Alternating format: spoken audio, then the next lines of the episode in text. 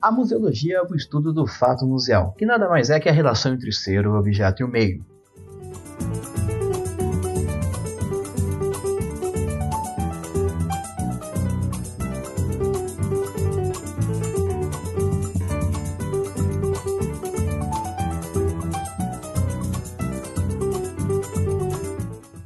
Hoje vamos continuar a nossa conversa sobre quadrilhas juninas com a Soiane Gomes. Então, seja muito bem-vindo, bem-vinda e bem-vindes de volta para mais um Museando.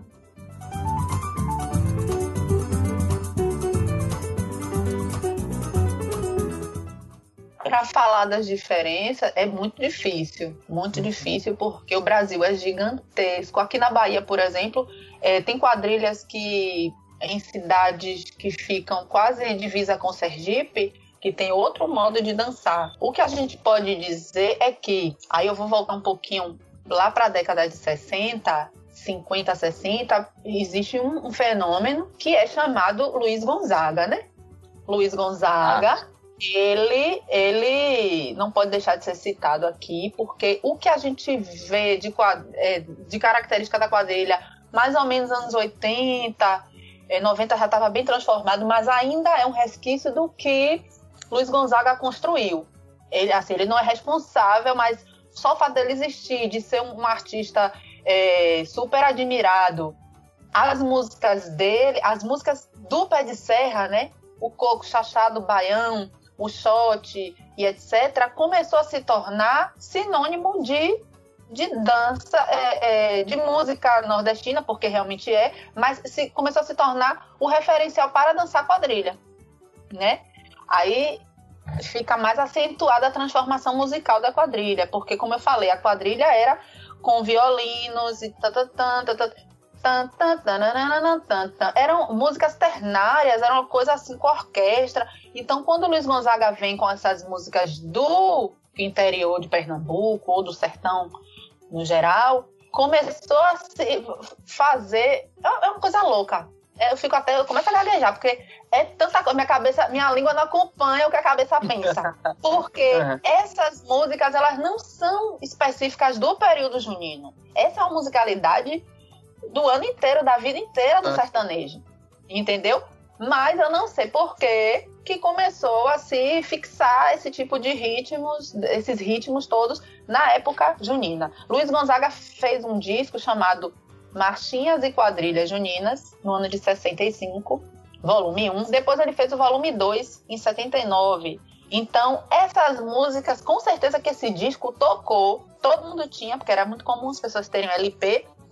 Então, isso foi uhum. fixando, todo mundo para dançar quadrilha pegava essas marchinhas. Era instrumental, entendeu? Era instrumental. Depois que foi entrando letra, então, eu acredito que nesse período aí da década de 60 se consolidou os ritmos marcha, shot, chachado baião, e todos eles derivam do coco, tá bom? Todos eles derivam do coco. Aí também tem que ser uma outra pesquisa, alguém específico de música que possa dizer o compasso do coco, né? Que tem uma batida um, dois, um. Daqui sai tudo. Sai a marcha, a marcha. Tum, tum, tum, tum, tum, tum, tum, tum, tum, tum, tum, tum. É, o instrumento da a zabumba é o instrumento que nos dá bem nitidamente essas diferenças. Depois vem o shot. Tá tudo dentro do mesmo compasso. Só que o que, o que é ritmo? São pausas, são sons e silêncios alternados, né? Então, dentro desse compasso de dois tempos aí do coco, entra, entra a marcha, o shot, o chachado, enfim. Ô, Soiane, você sabe se na, na, na, Europa, principalmente em Portugal, Espanha, que são os maiores contribuintes né, para a nossa, nossa colonização, para a formação do que nós, é, europeia aqui, né, do que é o Brasil, ainda tem essa tradição da, da quadrilha, ainda se dança a quadrilha lá? Ou é uma, uma tradição, uma cultura que acabou se perdendo? Olha, eu pesquisei poucas vezes isso, mas eu tentei sim buscar. Eu vi alguns vídeos algumas pessoas ainda fazem, ou em grupos de dança mesmo, grupos chamados folclóricos, lá eles devem chamar de outra maneira, mas não é que seja muito popular. Tem gente, por exemplo, a nova geração acha assim, nossa, super atrasado, que Deus é mais que eu vou dançar isso aí, entendeu? Já passou, mas tem pessoas mais velhas que fazem, tem grupos folclóricos que fazem, alguns lugares assim mais do interior também fazem, mas realmente precisaríamos buscar e também foi transformado. Um amigo também me mostrou que nos Estados Unidos tem o que é, a, é o country, né? Uhum. Inclusive aqui a gente também tentou copiar bota, chapéu, calça jeans, camisa uhum. xadrez, descaracterizou, saiu um pouco do, do que era brasileiro, se bem que brasileiro é uma mistura de tudo isso, para ficar um é. pouco mais norte-americanizado. Aquele negócio deles dançarem em linha, né? Que eles dançam o country nos Estados Unidos.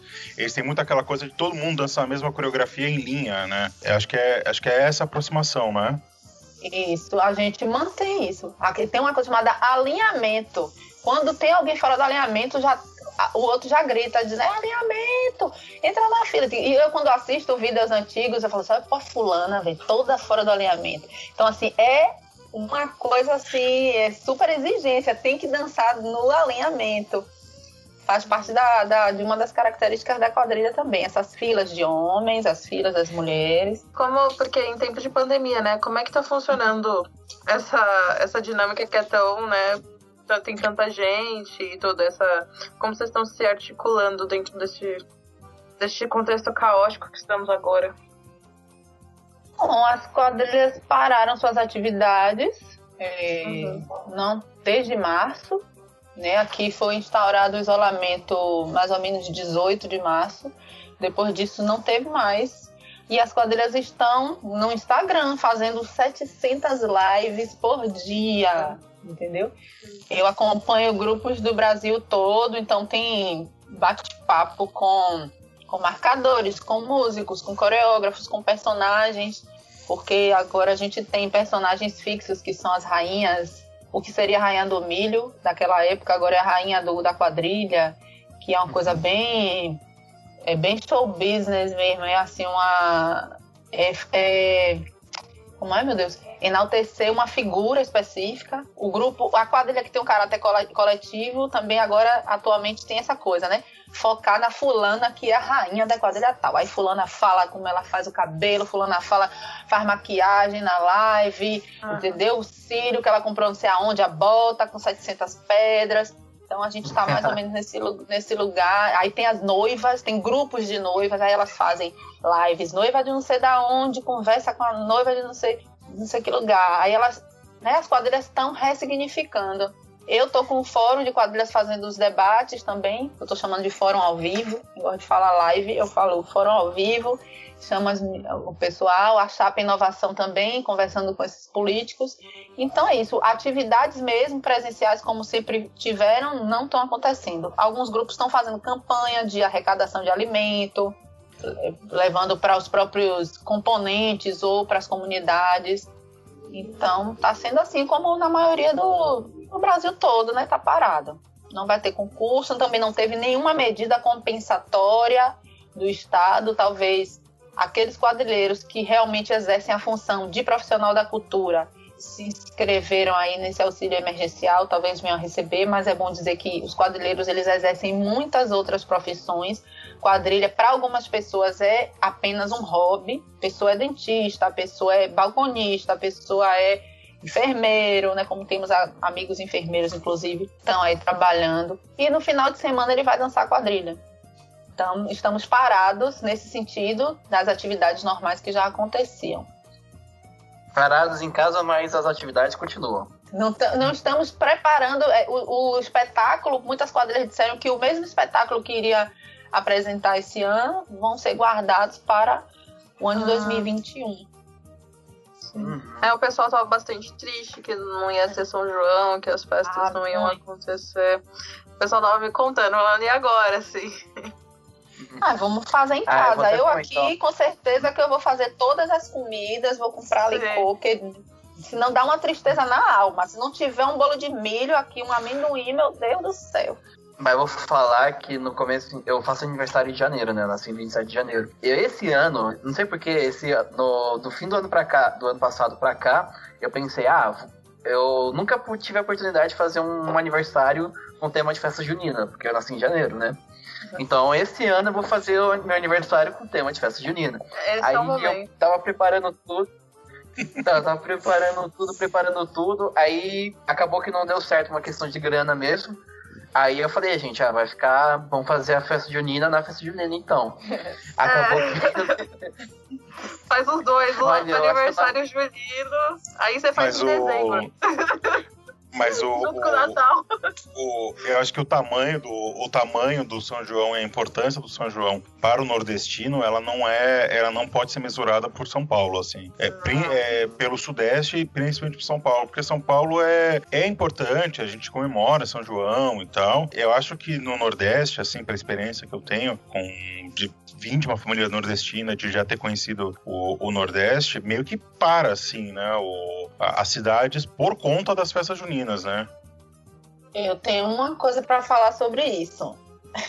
É a turistificação das festas populares, que também pode ser chamado de espetacularização, pode ser chamado de canibalização. É aquilo que o povo já faria normalmente, é, que ganha um, um espaço, uma visibilidade forçada pelas prefeituras, pelos estados, pelas secretarias de turismo, né? Então você vê um exagero de propaganda, vem aqui a festa como é linda aí muitas fotos, publicidade, justamente para atrair as pessoas para esses lugares. Então essas o que o que mais se falou foi do grande prejuízo que está acontecendo com a interrupção das festas juninas. Não, tá, não tem muita preocupação, ó, o que, que vai acontecer com a comunidade, ou os grupos de boi do Maranhão, ou os- não, você só está dizendo, pô, vamos perder turistas que vão se hospedar nos determinados hotéis, que vão consumir determinadas determinados shows, que são shows é, fechados, que cobram ingresso, festas de camisa e etc. Entendeu? Então, essa turistificação da festa popular no Nordeste, ela também foi construída. E isso está totalmente ligado à quadrilha, porque esse menino começou a falar no início sobre a Globo, que a Globo pasteurizou o modo de falar e as características no, no geral. Isso aconteceu com as quadrilhas totalmente, porque esses concursos que nós participamos, os mais importantes são concursos televisivos. Isso também é ponto de- da minha pesquisa que como é que a espetacularização aconteceu e as transformações e a extinção de vários grupos. Porque é, na região metropolitana de Salvador, em 1989, tinha 150 grupos, entre adultos e infantis. Hoje eu não tenho o número da região metropolitana, que engloba 13 municípios, mas o que eu posso dizer de Salvador, é, vocês vão ficar de queixo caído, mas em Salvador nós só temos três grupos, adultos Eita. e dois infantis. Porque não tem políticas públicas e porque esses concursos televisivos exauriram as quadrilhas. A quadrilha começou a investir muito alto em cenografia, em figurino, em isso e aquilo. Aí elas depois não têm um retorno financeiro, ficam endividadas, não conseguem vir no ano seguinte. Então os grupos vão acabando. E tem quadrilhas que se destacam, começam a ganhar, ganham, ganham, ganham, ganham. E aí o outro grupo menor fala assim: ah, não vou fazer, porque não vou ganhar, vou ficar fazendo trabalho para dançar ali e acolá e não vou ter retorno. Não tem de onde tirar esse dinheiro. Então, você tem grupos aqui que gastam 400 mil no ano. Eu fiz o levantamento dos, dos, dos valores porque justamente para enviar para a Secretaria de Cultura, tanto do município como do estado, para eles entenderem quanto é que cada quadrilha gasta, eu fiz esse trabalho, né, de ir pedindo que os grupos me mandassem, e aí tudo que você gastou no ano e tal. Tem quadrilhas que gastam 400 mil, outras gastam 300, outras gastam 150, depende. Tem umas que investem bastante, duas, três roupas, entram com um figurino, numa determinada cena tira, aquela aparece uma roupa nova por debaixo, e aí na cena final também aparece uma outra novidade. Então, assim, é uma. Por que, que os grupos fazem isso? Porque vão para o concurso da Globo, porque vão para o concurso de tal emissora. E isso vem se arrastando desde o final da década de 70. A gente tinha aqui um concurso chamado Ao Pé da Fogueira. Promovido pela TV Itapuã, que hoje é filiada à Record. Era maravilhoso, eram cinco dias de eliminatória, cada eliminatória tinha 20 grupos. Era muita quadrilha, era muito, eram muitas. À medida que foi tendo essa peneira, fulano ganhou, outro perdeu, os grupos foram parando, porque não, os, grupos, os concursos de bairro pararam de acontecer. O foco ficou sempre nesses concursos do Ao Pé da Fogueira da TV Record e tem o Arraia do Galinho, que é da TV Aratu, que hoje em dia o Arraia do Galinho é festa fechada, com ingressos a cento e tantos reais. E a Arena da Quadrilha, a Arena da Quadrilha ficou num cantinho, eles queriam até tirar, mas a federação, pelo menos a única coisa que a Federação Baiana de Quadrilha conseguiu fazer foi exigir que a TV Aratu mantesse a Arena das Quadrilhas dentro dessa festa fechada que ele criou, porque o Arraial do Galinho, que antes era Arraial do Galo, porque o, o símbolo dessa emissora é um galo, né? TV Aratu Aratu é um caranguejo, mas a. Aratu é um caranguejo, mas o símbolo da emissora é um galo. Faz então, parte. Então, Aratu é uma loucura. Deve existir uma explicação. Então, Ou era não. somente concurso de quadrilha. O Arrado Galo acontecia cada ano num bairro diferente, era maravilhoso. Eu me lembro na década de 90, cada ano era num lugar diferente, aberto, era uma fila gigantesca, as pessoas, sete horas da manhã, para poder entrar para assistir as quadrilhas, os bairros. Pra... Agora é uma festa fechada. Se eu quiser assistir, por exemplo, em 2018, eu não estava dançando em grupo nenhum. O ano passado, eu não estava dançando em grupo nenhum porque estava louca no mestrado. Aí eu tive que pedir, ai, alguém me consegue um ingresso? Porque eu nem ia pagar cento e tanto para entrar num lugar, porque vai ter show de não sei quemzinho, Marília Mendonça, sei lá quem, sei lá quem, porque eu só queria ver a quadrilha. Então isso exclui os grupos, Ai, gente, é uma série de coisas. É uma é série de coisas. É gozado como isso parece com o carnaval também, né? Principalmente o, a, a, o desfile de escola de samba e o carnaval de rua em Salvador, né? Que era uma coisa popular, né? Uma coisa que as pessoas faziam, as comunidades faziam, que com a entrada das televisões, tele, é, o orçamento hoje de uma escola de samba é milionário, assim, hoje. E, a, e acaba invi inviabilizando e invisibilizando as comunidades, né? Acho que é no, no, na mesma chave que a gente está falando aqui. Ah, rodeio também, né? Você paga para ver o show, na verdade. Você vê o show do, do Gustavo Lima, do Luan Santana. Graças a Deus que a gente aqui não paga ingresso para ir pro carnaval na rua, né? Porque, meu Deus, se isso acontecer, a, fecha a rua e você só vai entrar se você. Vai ser uma loucura. Mas é quase isso. Mas essa cultura de abadá tem que acabar também, né? Que, pelo amor de Deus, você. Tá acabando, tá acabando. Tem, tem vários é, artistas que estão vindo com carro aberto, sem corda, todo mundo acompanha. Mas é, eles estão vendo que não dá. Eu achei isso maravilhoso, porque aqui, aqui em São Paulo, que começou de, um, de uns anos para cá, o carnaval começou, isso que a gente chama de carnaval, né? Começou a ficar, ficar maior e gigante. Já tá acontecendo uma coisa dessa, assim, de você ter bloco que tem quem. É se você tá com a, fechado, então você tem o abadá lá, você fica no meio do, da, da muvuca, né? Ó, tanto que a gente falou bastante aqui de São João, né? São João, dia 24 de junho aí.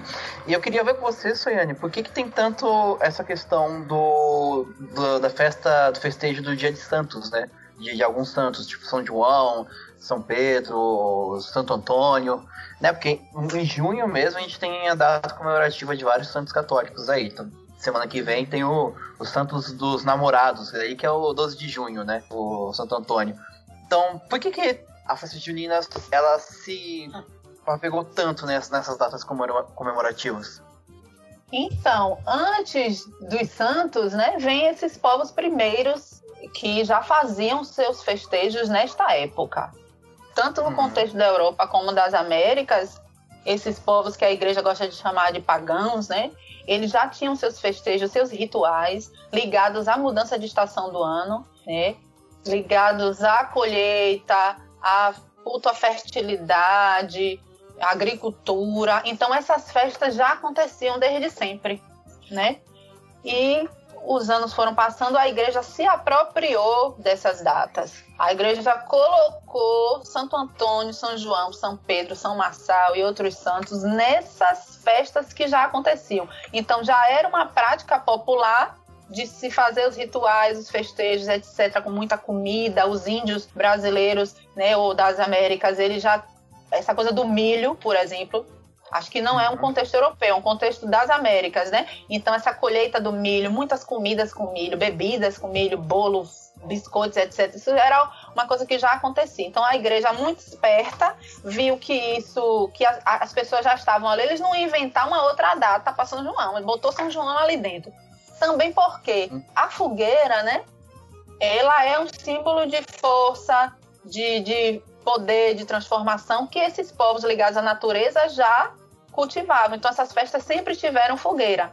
Aí, com esse mito, essa história que a gente não sabe se é verdade ou não, de que quando São João Batista nasceu, a mãe dele acendeu uma fogueira para avisar a Maria. Então, eles, pô, velho, tudo a ver, vamos botar São João aí nessa fogueira da galera que já tá rolando, entendeu? Então, assim, foi aí foi assim que esses santos católicos entraram nesses festejos. Agora, como é que a quadrilha, que era dançada em qualquer época do ano, entrou nesse período, é que é ainda uma coisa a se descobrir, né? Talvez nessa coisa que eu tinha falado aí da migração, de que quando já estavam vindo para o contexto urbano trabalhar nas grandes indústrias, eles reproduziam essa, essas festas ah, o que, que a gente vai dançar? Vamos dançar quadrilha.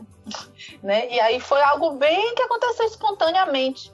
Então a quadrilha era só quadrilha. Ela se tornou junina porque ela é praticada nesse período do ano. Tem lugares que se chama quadrilha julina, né? Ou festas julinas.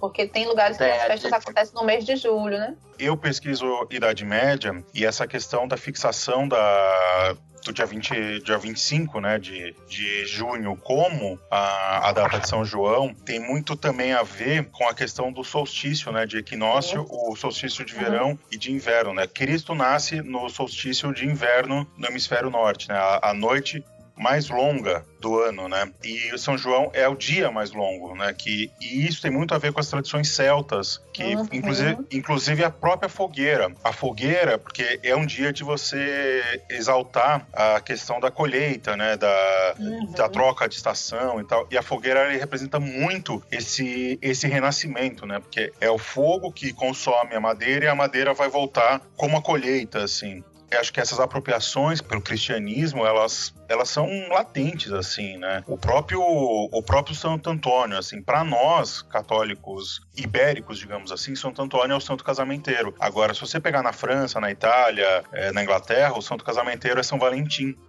Uhum. Né? E, não tem nada a ver com a gente, assim. Né? Nada.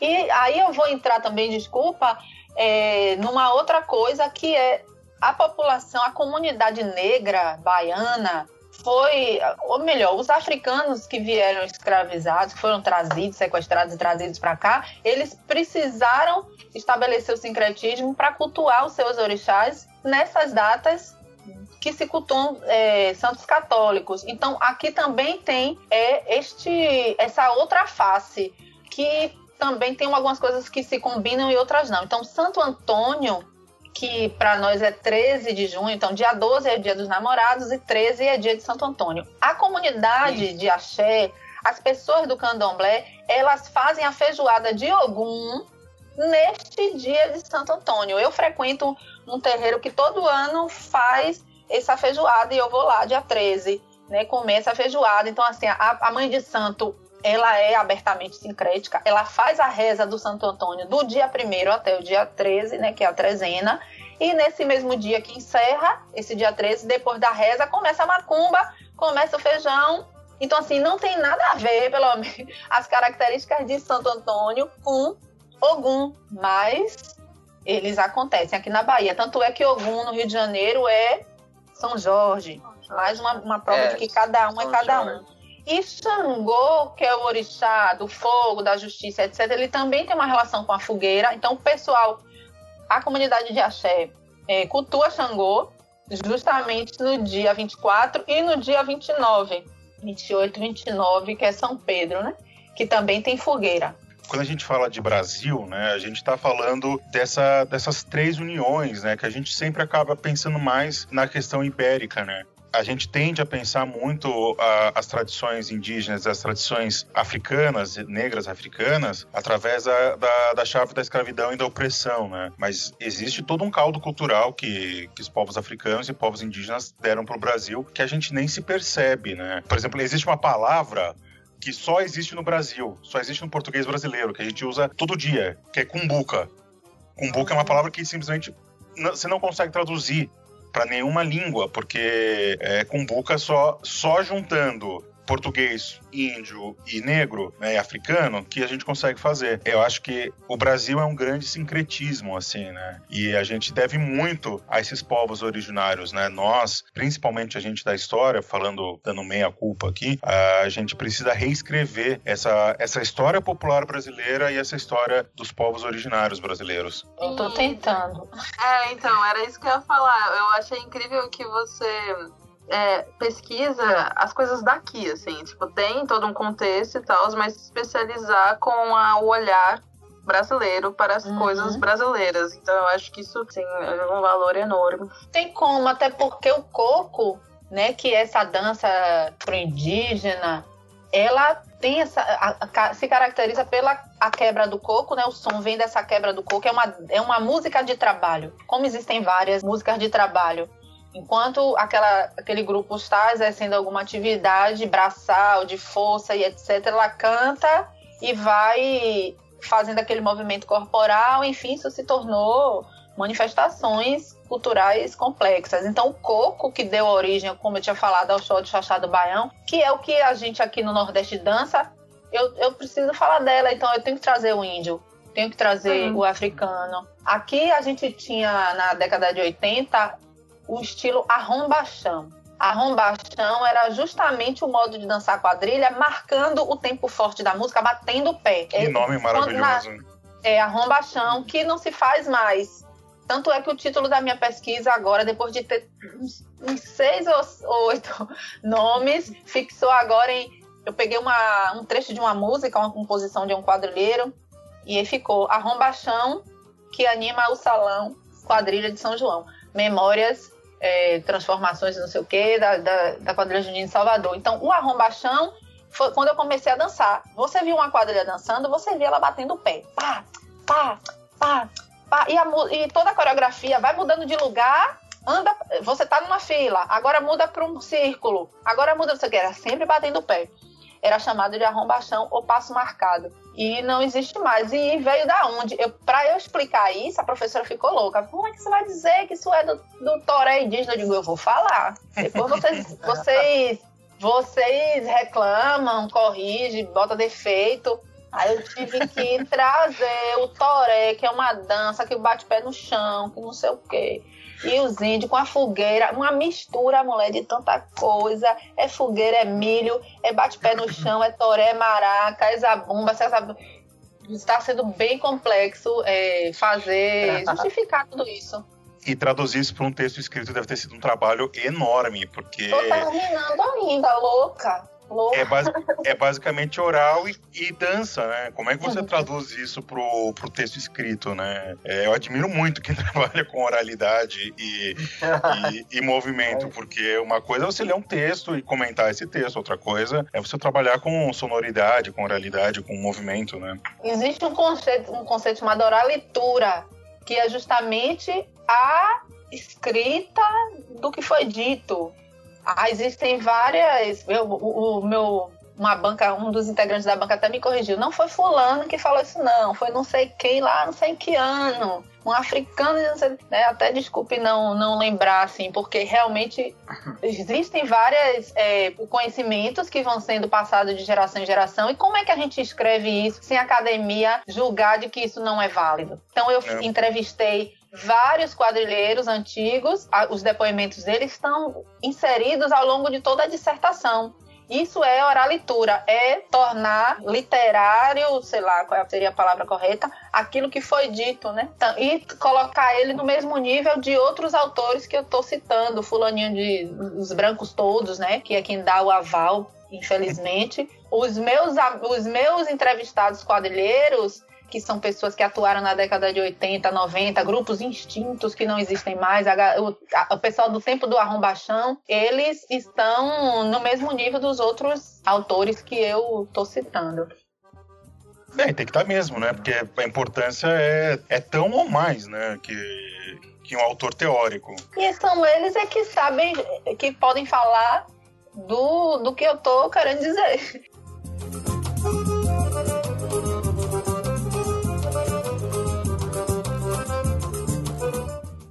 Então, o papel socioeducativo da, das quadrilhas é algo bastante relevante, porque a gente está falando de comunidades negras, de comunidades periféricas, que não têm acesso aos equipamentos culturais é, da elite, por exemplo. Então, se uma pessoa da comunidade ela gosta de dançar e ela não tem condições de pagar uma escola particular para dançar, onde é que ela vai dançar? Uhum. Então, a quadrilha junina ela foi para a gente a nossa escola de dança. Foi para mim, foi para muitos colegas. Hoje nós temos pessoas que dançam com grandes artistas que estão fora do país, em grandes companhias na Europa e, enfim, nos Estados Unidos e tal, que vieram dessa escola chamada quadrilha junina. Então, um, um jovem que a sua família não pode lhe proporcionar esse essa escola formal de dança, inclusive graças a Deus, né, que a gente tem a escola quadrilha, né, como um espaço para a gente, porque fala muito do que nós somos, do que está nessas escolas formais. A quadrilha é esse lugar onde a pessoa da comunidade aprende a dançar. Cada tema que a quadrilha traz, ela amplia, abre para aquele componente um conhecimento que a própria escola não traz. Sem querer falar de mim, mas já falando, é, eu não iria saber quem é Câmara Cascudo, Vila Lobos, Lampião, Luiz Gonzaga e o que é a Semana de Arte Moderna e etc. A escola não me falou isso. Quem me falou foram os temas dos espetáculos que eu participei. Né? Então, você, quando fica ali vários meses construindo aquele espetáculo, ouve o marcador falar aquele texto, trazer aquelas referências, falar desses aspectos, é um lugar onde você vai adquirir informações, conhecimentos da própria cultura brasileira que a escola não lhe dá. Isso eu estou falando do contexto mesmo de pessoas negras, de pessoas pobres, de pessoas da periferia. Quem tem a oportunidade de estar num lugar onde vai abrir esse leque de informações ótimo. Mas para a gente, como eu tinha dito, as quadrilhas surgiram em bairros e até hoje são de bairros da periferia. Você não tem quadrilha aqui de bairros nobres, você não tem grupos, a não ser quadrilha de ladrão mesmo. Então, o nosso Gedel, é, o Gedel Vieira Lima e encontraram uma mala de dinheiro, uma mala não, várias malas, 51 milhões num bairro da Graça. Então, assim, a gente não tem quadrilha junina, grupo de dança junina no bairro da Graça, da Barra, da Pituba, dos grandes, dos bairros de branco e da elite, né, que são esses ainda herdeiros das capitanias hereditárias da Bahia, a gente não tem. A gente tem quadrilhas nos grupos, no, nos bairros justamente que são desses excluídos, né? Então, esse papel socioeducativo é importante. E é isso que a gente tenta frisar no Fórum Permanente de Quadrilhas, com a carta é, de proposições, que esses bairros sejam, sejam assistidos, que as quadrilhas infantis, as chamadas que a gente chama de mirins, sejam assistidas, porque são pessoas da própria comunidade que colocam dinheiro do seu bolso para fazer as roupas, para pagar o transporte, aluga um ônibus, leva aquelas crianças é, para participar dos eventos. Isso aí era um papel que o Estado deveria fazer. A gente propõe na carta que as diversas secretarias se juntem de educação, é, de desenvolvimento social, de cultura e etc., para dar esse suporte aos grupos. Né? Isso é uma proposta, para a gente não ficar somente na área da cultura, até porque nós aqui só somos abraçados pela pasta do turismo, porque o único recurso que está destinado para as quadrilhas da Bahia é para manutenção, para a construção da arena de um concurso estadual que acontece aqui. Então, faz toda essa estrutura, o concurso acontece, são quatro dias. Pronto, quem ganhar, ganhou, pega seu prêmio no ano que vem e depois segue o baile com suas dívidas e correndo atrás de apresentações fechadas em eventos e etc e tal. Então, assim, somente a Bahia Tursa prende esse dinheiro aí, que eu acho que são 200 mil, 300 mil, não sei, que é com esse dinheiro que paga toda a estrutura de, de arena, de som, de contratação de pessoas e uma parte mínima vai para a premiação. E a, o fórum gostaria, inclusive agora na pandemia, que esse dinheiro que seria para o concurso, ele fosse transformado num auxílio emergencial, né? Infelizmente eu não tenho um caráter legal de fazer, eu já, essa carta tá pronta, esse e-mail tá pronto, mas eu não enviei Porque é, pode ser que alguém questione assim: quem é você? Você é presidente da federação? Você tá. É. Embora o fórum englobe vários grupos, presidentes de quadrilha que pensam a mesma coisa, mas é um, um trabalho político que envolve. tem que ter muita coragem. Né? Eu já me envolvi em várias polêmicas, porque sempre estou apontando isso. Isso pode ser um tema para um próximo. As políticas públicas, às vezes todas que eu é, gritei para que o Estado e o município vissem que as comunidades estão fazendo isso do seu próprio bolso sem retorno nenhum, tirando os jovens da rua, tirando os jovens das drogas. Tem quadrilheiros aqui que dizem assim: eu preciso fazer ensaio todo dia, de segunda a segunda, porque se o menino não estiver aqui, ele vai estar tá se drogando em algum lugar, ele vai estar tá vendendo droga não sei aonde. Então, quando eles estão, quando a quadrilha para suas atividades, o, a quantidade de meninos que voltam para o tráfico e se até morrem e etc é muito grande. E você vê que é, vem dinheiro da pasta da, do turismo, né? Do turismo, não é nem da cultura, nem da educação, nada, é turismo. Tipo, uhum. ó, vocês só, vão, vocês só são importantes que vocês trazem gente pra cá. Se não fosse isso, né? Uma coisa estranha é que esse concurso que acontece, que a, a, a, pasta do turismo banca, ele acontece num bairro da periferia, que a gente acha maravilhoso que os, os eventos aconteçam nesses bairros, porque eles precisam sim, é, sim. assistir os espetáculos, a, a, a comunidade toda é, vai vender produtos, ajuda hum. muito. Só que qual é o turista que vai nesse bairro? É. Não vai. Então é uma coisa assim mal explicada. Tem, se, tem gente que não presta atenção, mas eu tô ligada nisso tudo. E eu, eu chamo atenção para isso. Aí quando eu chego na Secretaria de Cultura para levar a carta de proposições, que eu gravo tudo, eu levo meu celular, meu amor, eu ligo lá e tudo que o cara fala eu, eu tenho gravado. Ele já começa dizendo assim, ele já começa dizendo assim, vão dizer que a política para quadrilhas está na mão da Baiatuça, a gente aqui não vai poder fazer nada para que a gente faça alguma coisa, tem que ter uma reunião com o governador, com o secretário de cultura, com o secretário de turismo, para fazer esse deslocamento, para ver como é que a gente vai. Porque senão vai ser um problema institucional. Se a Secretaria de Cultura toma a iniciativa de fazer algo só porque eu fui lá levar a carta, não vai ser legal. Tem que englobar todo mundo. Bora sentar aqui na mesa e vamos ver. Ó, você está fazendo esse concurso aí, mas o prêmio só sai ano que vem Enquanto isso, a gente tem que fazer o espetáculo do nosso bolso para trazer aqui no seu evento. Se você está na intenção de atrair turista, não atrai, porque o turismo, o turista não vai nesse bairro periférico. Esse concurso acontecia no Pelourinho, vocês devem conhecer o Pelourinho, em frente ali ao elevador Lacerda, na parte de cima. E no ano da Copa 2014, esse concurso foi tirado de lá. Ali sim, o turista está participando da festa junina no Pelô, que são cinco dias, seis dias, sei lá, com show de Alba Ramalho, ao seu Valência, etc. Então, num determinado momento, ele passava pela arena das quadrilhas e via a quadrilha acontecer, né?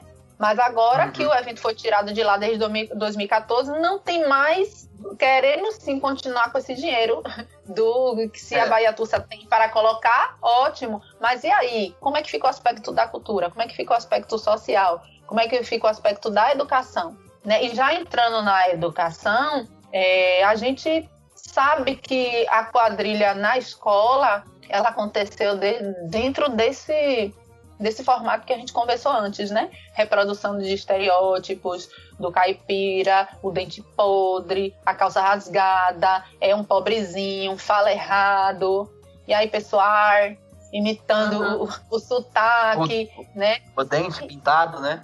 Exatamente. E, mas se a escola trazer isso para um debate, vai ser maravilhoso. Se a escola só reproduzir, né? Porque assim, eu sou professora, já trabalhei em escola pública, particular, projeto, etc.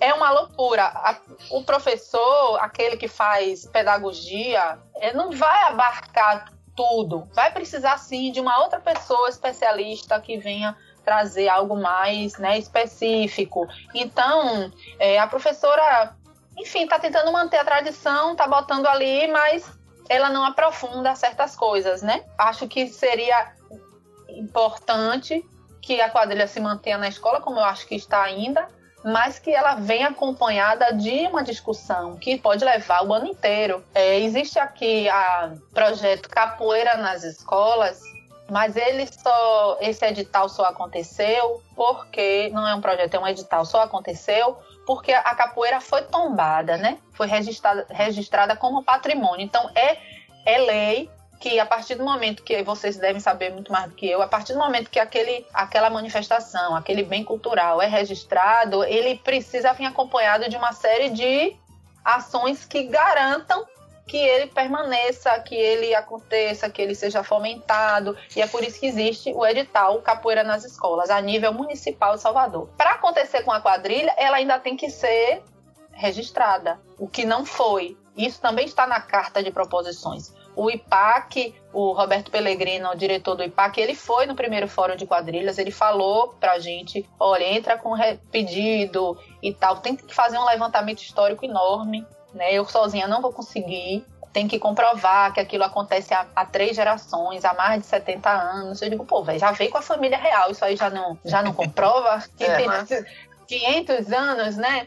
400 anos, sei lá. Então, ainda, ainda precisamos passar por isso. Eu pesquisei se a quadrilha é tombada, registrada, lá, lá, lá, pelo Brasil todo, não encontrei. Acredito que não seja, não seja, não é, porque não tem políticas para isso.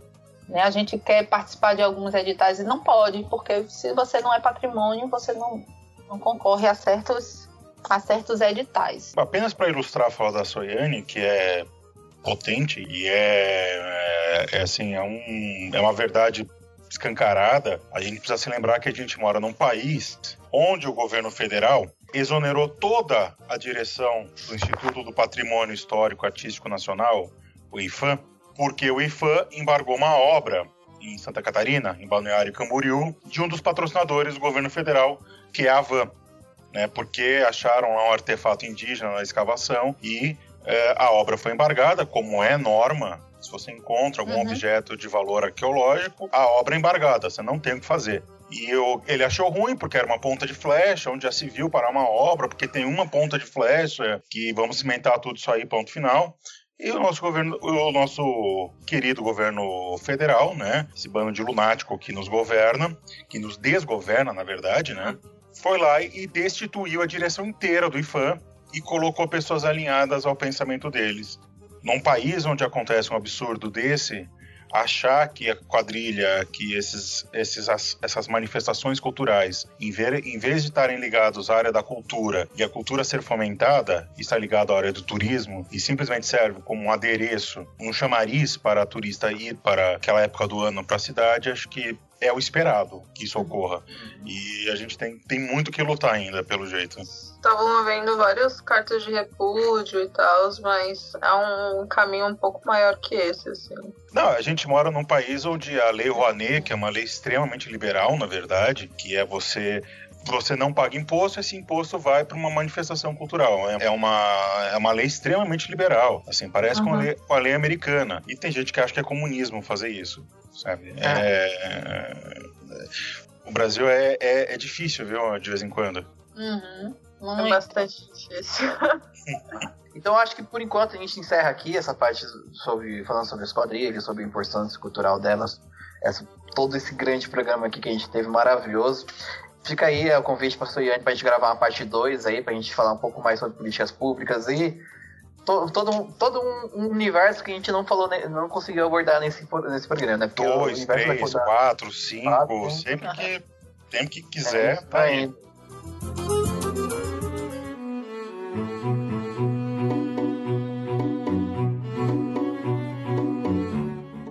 Então agora a gente vai para nossas indicações culturais, né? Então aí, é, Bruno, você tem alguma coisa para indicar pra gente? Tenho duas, duas indicações gerais, assim. Posso, posso Ah, dar? é geral também? Ah, é, então eu é, também. Tem a ver com. Tem, os dois conversam muito com, com os temas que a Soyane trouxe. Um é um filme que chama O Rei Dança, que é sobre o Luiz, é sobre o Luiz XIV e a invenção do balé. E acho que uhum. conversa muito com a parte e mostra muito essa questão da corte, de, dele ter um, um, coreógrafo que era dele, né? Que observava as danças populares, ensinava pro Luiz XIV, o Luiz XIV reproduzia isso na, na corte e todo mundo ficava, nossa, olha só, que invenção maravilhosa. E outro é o outro que é mais metodológico, que tem muito a ver com essa oralidade oralitura, uhum. né? Que é o primeiro volume da história da África, é editado pela Unicef, onde eu acho que é no capítulo 4, se eu não me engano, ele fala sobre as histórias orais em África, que você tem povos como os povos ibós, por exemplo, que eles não têm, é, eles não têm escrita até hoje. Eles não, não utilizam da escrita. Por quê? A concepção de mentira para eles não existe. Então tudo aquilo que você fala é verdade. Né? Então você, então se acontece, por exemplo, vocês têm até história, né? Porque eles ficam, a história é sempre um ciclo. Tudo que aconteceu aqui vai acontecer de novo e por aí vai.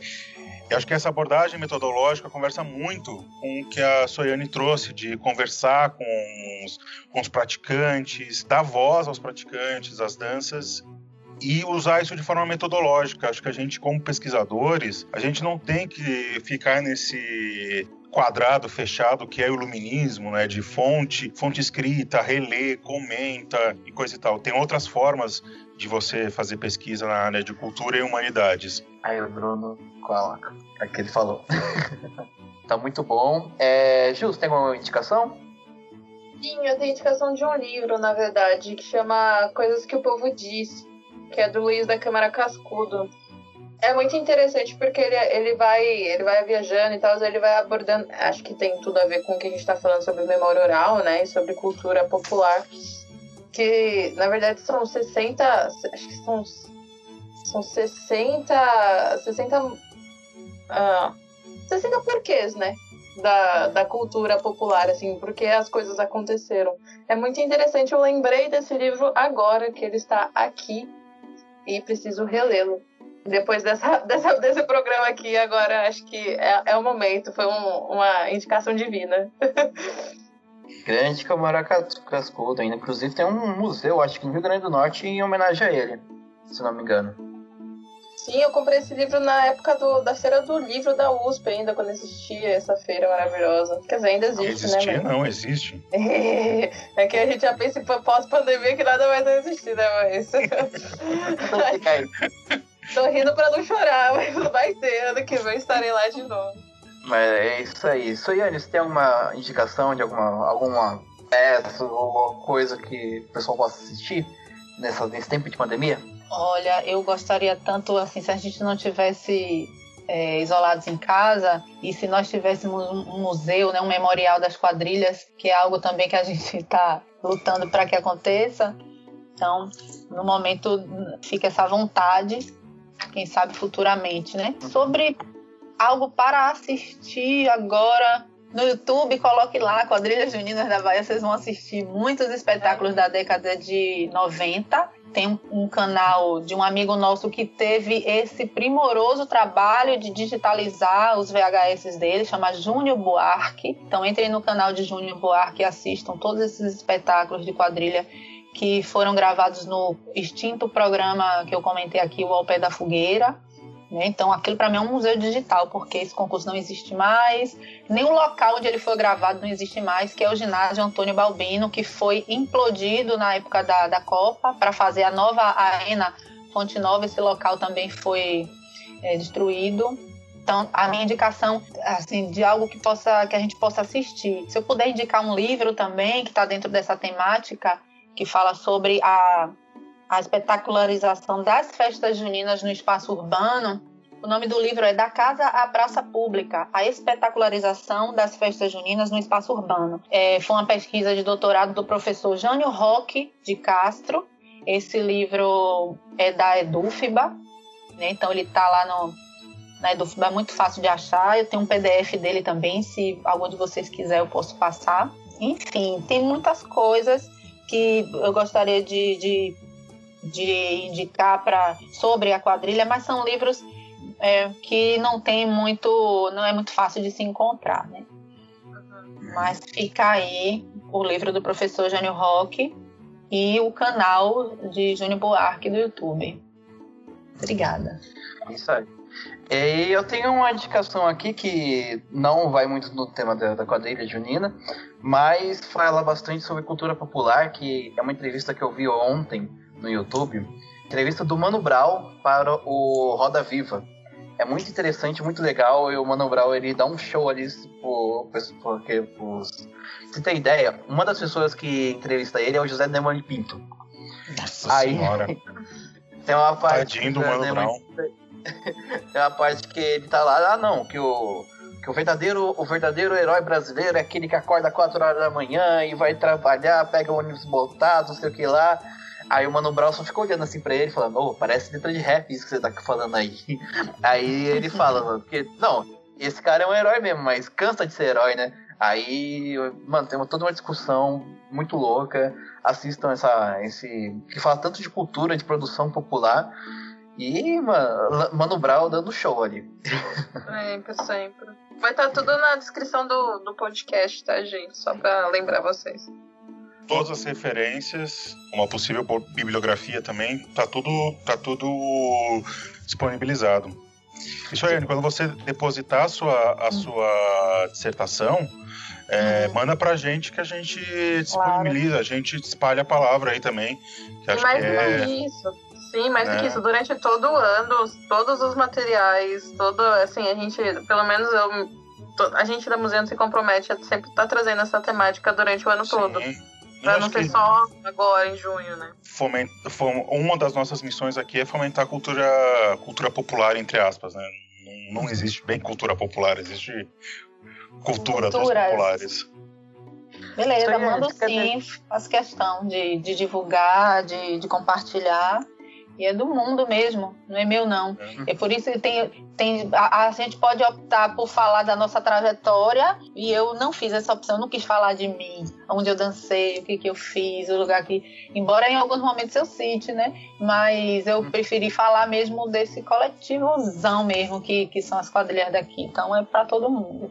Se você quiser deixar alguma rede social, o pessoal seguir, conhecer um pouco mais sobre o trabalho. Então, tem o arroba fórum.quadrilhas, é justamente onde a gente vai continuar debatendo essas questões. Tem a própria o Inovação 2020, arroba Inovação 2020, que é a chapa que também está fazendo um papel importante, né, de, de debater as questões políticas, mesmo que Uhum. essa chapa não seja eleita, mas acredito que foi uma oportunidade é, do, do segmento de quadrilhas fazer essa reflexão, tendo dois grupos concorrendo e a oportunidade também da pandemia fazer essa interrupção, porque ia ser uma, um processo eleitoral bem pequeno, né? De março para abril, e agora a gente está estendendo, tá, foi forçado a estender, então a gente está conversando. Existem outros canais de quadrilha que, Sim. desculpa, mas eu acho que fica muito no, naquela questão da beleza, do supérfluo, né? Assim, são meus amigos, eu também já tive esse momento de enaltecer qual é o cabelo, qual é a roupa, não sei o quê, mas eu acho que paralelo a isso tem esse lado reflexivo que precisa acontecer, então vamos continuar curtindo, mas vamos pensar nas coisas sérias, né, e nos problemas. Soiane, muito, muito, muito, muito obrigado por estar aqui com a gente hoje. Ó, um programa maravilhoso, a gente falou bastante aqui. Ó, tô encantado. Quero ir pra. Ô, Ju, se você voltar pra Oi. Salvador, eu vou fazer uma visita pra você de uma semana. Eu também. Gente, Eu não, eu não, casa eu não, tá- eu não conheço Salvador ainda. Eu preci- preciso conhecer Salvador, que eu não conheço ainda. Com certeza irei. Fiquem à vontade, Venha. estaremos lá. Inclusive, convidarei Soiane para esse rolê nosso. Vamos eu vou convidar, e eu vou convidar vocês para assistir um concurso de vocês estarem numa arquibancada, meu. Vai Vamos, ser é, uma, vai. vai ser uma experiência inesquecível, porque quando você vê aquela arquibancada tremer, entendeu? E aquele grupo de, sei lá, 100 pessoas em cena, é emocionante. Ver a emoção do- da- das pessoas também é, muito lindo. Ô, Gustavo, antes de você encerrar, eu posso mandar um beijo especial pra uma, pra uma amiga minha? Pode, manda aí. Mandar um beijo especial pra Bruna Gomes, é uma amiga minha, ela faz dança tribal, tribal fusion, se eu não me engano, que é o nome do estilo que ela dança. Ela é uma bailarina de mão cheia, assim, super, super premiada lá em Porto Alegre. Já fez turnê pela, pela região sul. E em breve vai fazer uma turnê por, pelo Brasil, assim. Então fica um beijo pra ela e pro grupo dela, o, Alma, o Almagama. Já o convite para um podcast também, chama todos. Chama. Ela conseguiu uma coisa, ela conseguiu uma coisa que é, que é maravilhosa, que ela conseguiu me fazer dançar. Porque eu não sei dançar nem de dedinho. Eu não consigo fazer. Eu não consigo dançar nem de dedinho. Ela, ela conseguiu, assim. Realmente preciso conversar com ela, então, pra saber.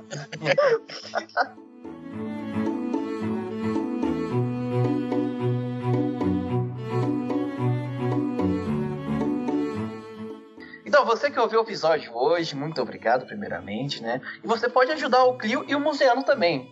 Sabe como? Você pode primeiro compartilhar todas as uh, as nossas publicações, né? Tipo, assim, estou publicando esse podcast. Conhece uma, uma pessoa que gosta muito de andar, de, aquela pessoa que organiza é, as danças de quadrilha? Manda para ela, vai, manda para os seus, seus familiares, manda para todo mundo, compartilha. Quanto mais ouvidos nós chegarmos, melhor vai ficar difundida a cultura, né? E todo o nosso trabalho aqui, que é cultural, nós e acho que também para o pessoal, pro pessoal de escola, né? Para o pessoal da, de ensino fundamental, de ensino infantil, uhum. também acho que a, a Soiane trouxe um trouxe um, um cabedal aí de, de informação e conhecimento para o pessoal da educação. Muito. Então, essa é a primeira maneira, é o primeiro jeito, né, que você pode ajudar a gente compartilhando nossos conteúdos. A segunda maneira é o PicPay. PicPay, né, que tá aí, já tá patrocinando, patrocinando o Big Brother, já tá grandão, né? O PicPay, é, eu acho que muita gente. Se você, se você não usa, você conhece alguém que usa. Então, o PicPay, ele fez, você fez um pagamento, fez alguma. pagou alguma transferência, veio um cashback, tá sobrando um dinheirinho, tá sobrando dois reais lá. Inclusive, um beijo pra quem deu dois reais pra gente esses dias aí, ó. Um beijo. Você tá mora no nosso tá coração. Tá muito. E tá com dinheirinho sobrando aí, não vai fazer falta? Manda pra gente pelo, pelo PicPay, que é o arroba Crio História e Literatura. Beleza? E também tem outra maneira de você financiar a gente, que é como?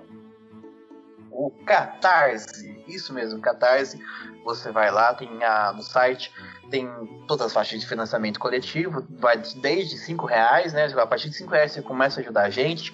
Quer ajudar uma vez só? Você não precisa é, continu, é, fazer assinar o plano, né? Você assina o plano uma vez, paga a primeira vez, despontou, você vai lá e cancela a assinatura. Ajudando uma vez só, você já ajuda bastante a gente. Mas se você puder ajudar a gente continuamente, estamos aí. e sempre que você. Todo, todo mundo que ajuda a gente no, no Catarse recebe um agradecimento especial no final dos nossos programas. Então, a gente vai fazer o agradecimento aqui agora. Fala, Bruno. Então, então fica um beijo para a dona Beatriz Gomes, para a dona Cristina Lima, para o seu Gabriel Bastos, grande vascaíno, por que Ascar, o ursão mais bonito desse Brasilzão, para a dona Jéssica Antunes, nossa ex-colega de faculdade, Gustavo, ela mesma, a dona de um banco, ela é bancária, deveria aumentar lá o patrocínio pra gente.